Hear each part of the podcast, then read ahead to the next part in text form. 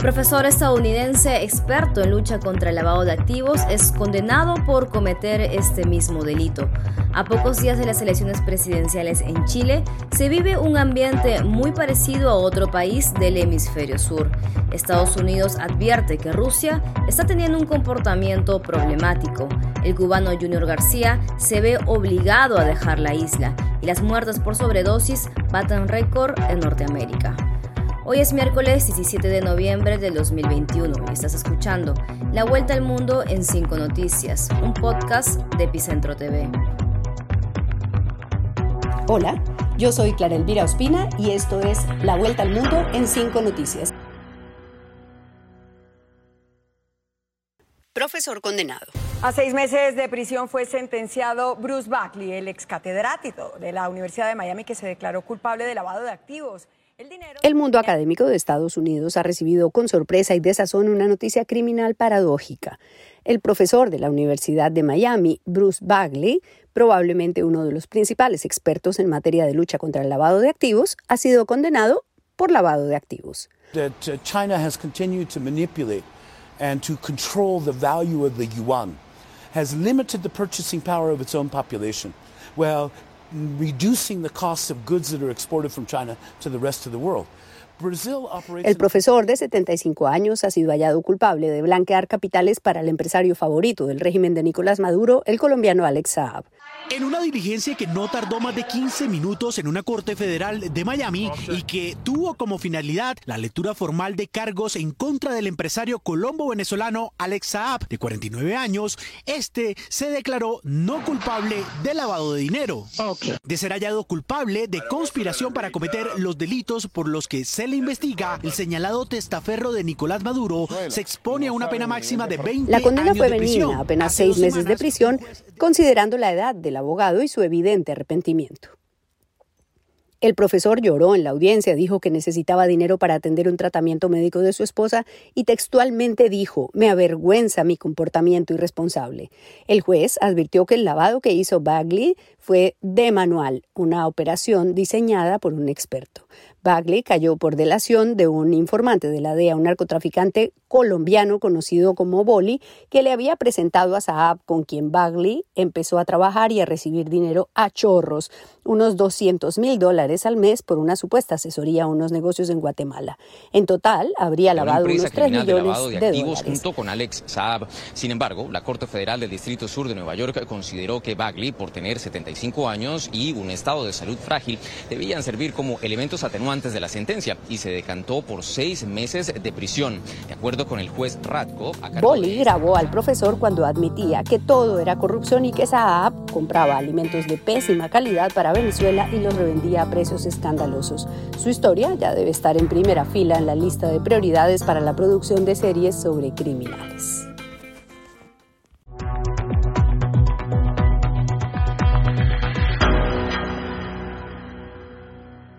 Cualquier parecido con Perú es mera coincidencia.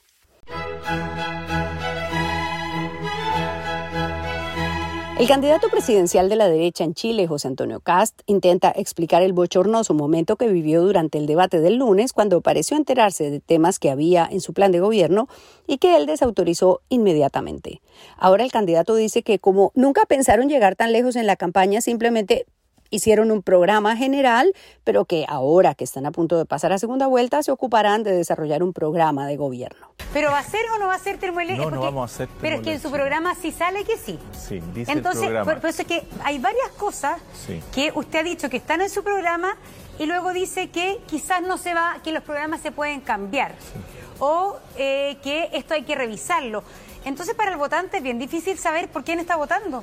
Si, el fondo, si el programa que está escrito no es Sí. el que los debates dice José Antonio Cas que va a llevar adelante. No, no, no. A ver, el programa nuestro tiene más de 800 puntos. Es un programa que, si yo paso segunda vuelta, tiene que tener ciertas eh, adecuaciones porque eh, van a haber candidatos que van a quedar en el camino, que lo más probable es que tengan buenas ideas y nosotros las vamos a incorporar.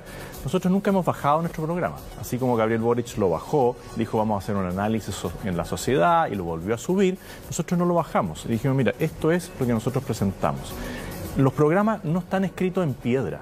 Chile vive dos semanas de silencio de encuestas, así que no es posible saber cómo se mueven las preferencias de los electores para la jornada de este domingo, pero es claro que pase quien pase a segunda vuelta, no habrá mayoría de nadie en el Senado, pues hay una alta fragmentación.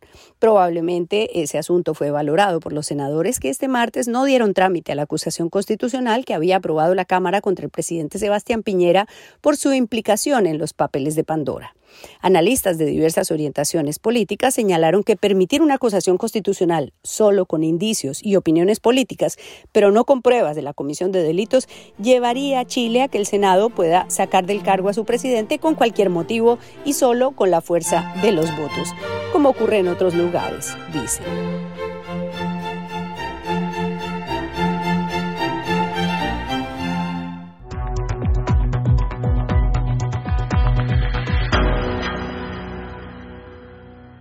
crece la tensión con Rusia.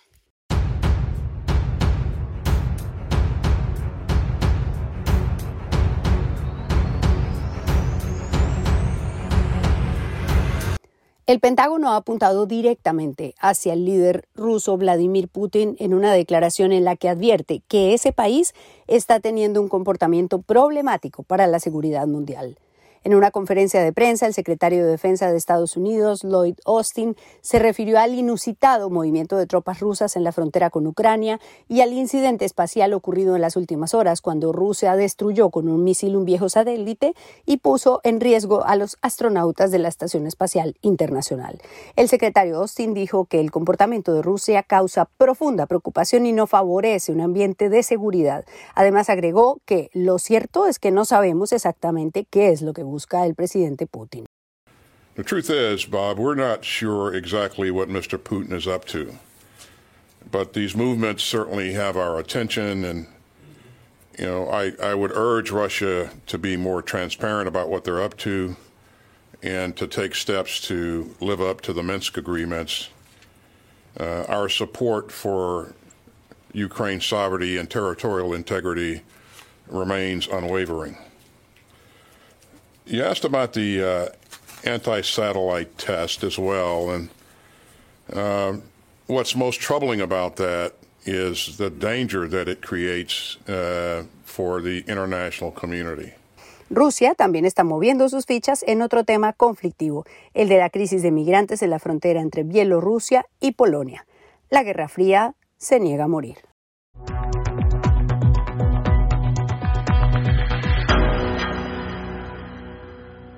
El acoso dio resultado. Hoy mi casa amaneció sitiada. Está rodeado todo el edificio de agentes de la seguridad del Estado vestidos de civil, haciéndose pasar por pueblo, como suelen hacer, eso no sorprende a ningún cubano. Hay carros en todas las esquinas y, grupos incluso debajo de mi edificio en, en el paso de escalera acaban de expulsar a gritos y a golpes a, un, a unos periodistas, al parecer, acreditados que que parquearon frente a mi edificio y les hicieron un acto de repudio, los expulsaron. El acoso que aplicaron las fuerzas de seguridad cubanas al disidente y promotor de la frustrada Marcha por el Cambio, Junior García, tuvo resultados casi inmediatos. El dramaturgo llegó este miércoles a España y a través de una conexión en vivo vía YouTube dijo que sus convicciones siguen intactas, pero admitió que se sintió muy desesperado y que se quebró por la falta de sueño, las amenazas y el acoso de fuerzas de seguridad a su casa. Todas las horas sin dormir, todo el acoso, toda la falta de comunicación, todas las amenazas, obviamente van haciendo mella. Y por más fuerte que uno pueda parecer, tienes momentos eh, muy duros. El gobierno de la isla aprobó el viaje del opositor que ha prometido seguir la lucha desde España. El triunfo de la represión es evidente y el mensaje claro. En la isla no cabe nadie que disienta del régimen. Como dijo Fidel Castro en el escandaloso episodio del poeta Eberto Padilla, dentro de la revolución todo, contra la revolución nada.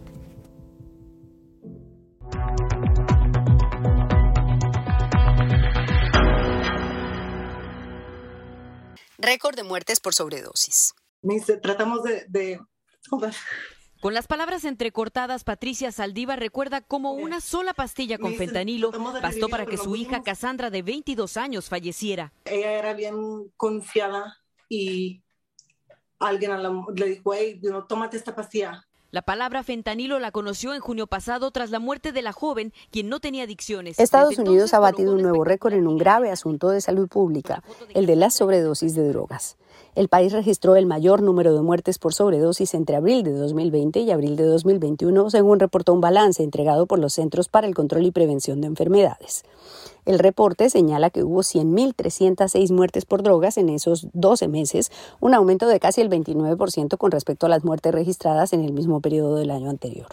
El 75% de esas muertes están relacionadas con el consumo de fentanilo, un opioide 100 veces más fuerte que la heroína y 50 veces más fuerte que la morfina, que se ha convertido en un problema real de salud pública en el mundo entero. En 2014 se calculaba que en Estados Unidos había 50.000 casos de sobredosis con fentanilo, pero ahora esa cifra ya está en al menos 93.000 casos. Se extendió por todo Estados Unidos. Ahora usted puede ver sobredosis en Maine, sobredosis en la Florida o sobredosis en Washington, que están relacionadas con estas píldoras azules que vienen de México. El incremento de sobredosis confirma que no ha pasado nada real en la lucha contra los opioides desde cuando en 2019 las grandes farmacéuticas fueron condenadas a pagar indemnizaciones tras establecerse que diseñaron una estrategia para promover el uso y estimular la adicción a opioides, lo que les ha representado miles de millones de dólares en utilidades, muchísimo más de lo que han pagado en multas. El negocio de las farmacéuticas sigue bollante.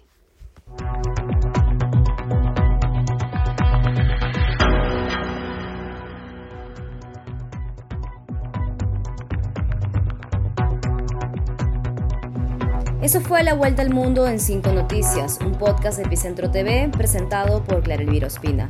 Para más de nuestro contenido, suscríbete a nuestro sitio web epicentro.tv y sé parte de nuestra comunidad.